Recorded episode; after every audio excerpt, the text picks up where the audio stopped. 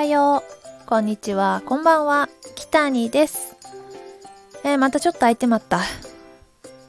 で、このスタンド FM ずっと敬語でやっとったんやけど、なんか硬いかなって思ったもんで、今日は飛騨弁で喋るわ。いや私、岐阜県の高山市出身っていうのを、えー、この間喋ったんやけど、私の町では鉛があります。飛騨弁という鉛がね、ある。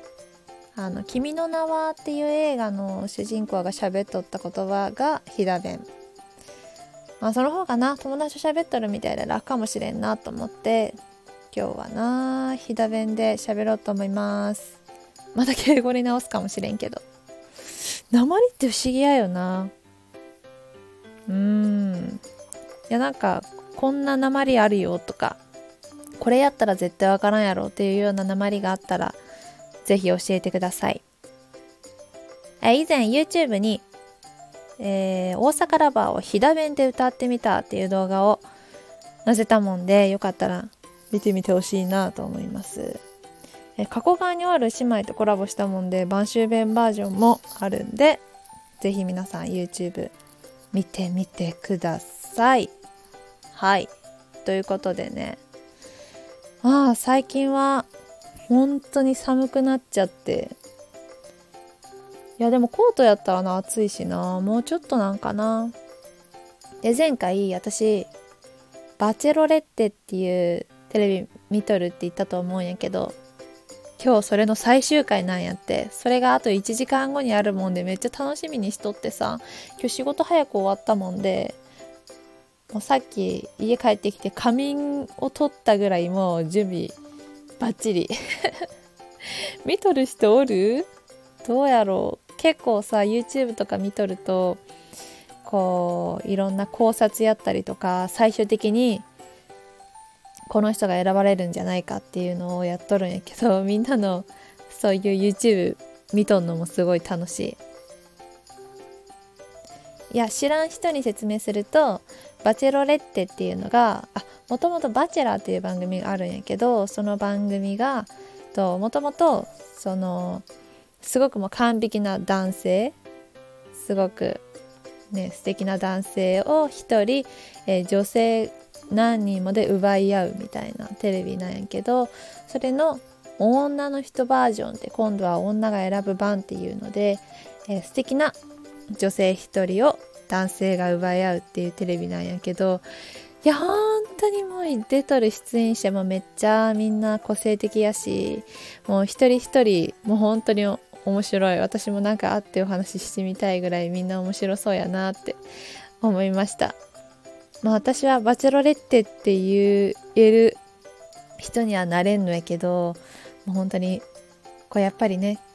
お金持ちやったりとかやっぱセレブの女の人がなるんやって。いやその今出とる女性の方多分同い年か1個下かそれぐらいなんやけどめっちゃ素敵な方でちょっと私もちょっと筋トレしたいなって思ってまった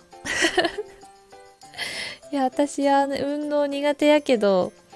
まあでも頑張ってやったらあのスタイルになれるんかと思うんやわ。あと1時間やよ。こういうなんか恋愛リアリティショー結構好きやったんや私っていうのが分かった。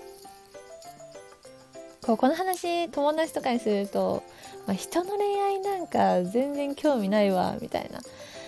感じの人もおるもんで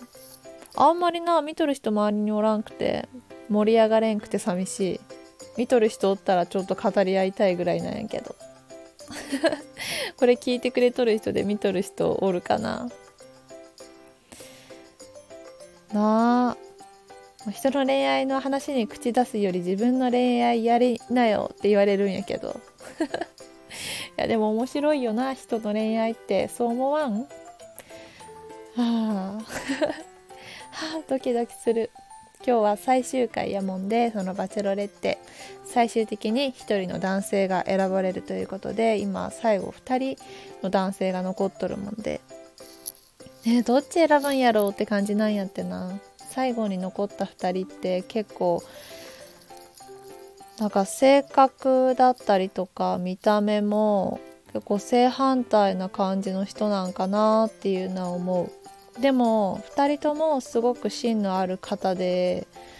うん。でどっちを選んでも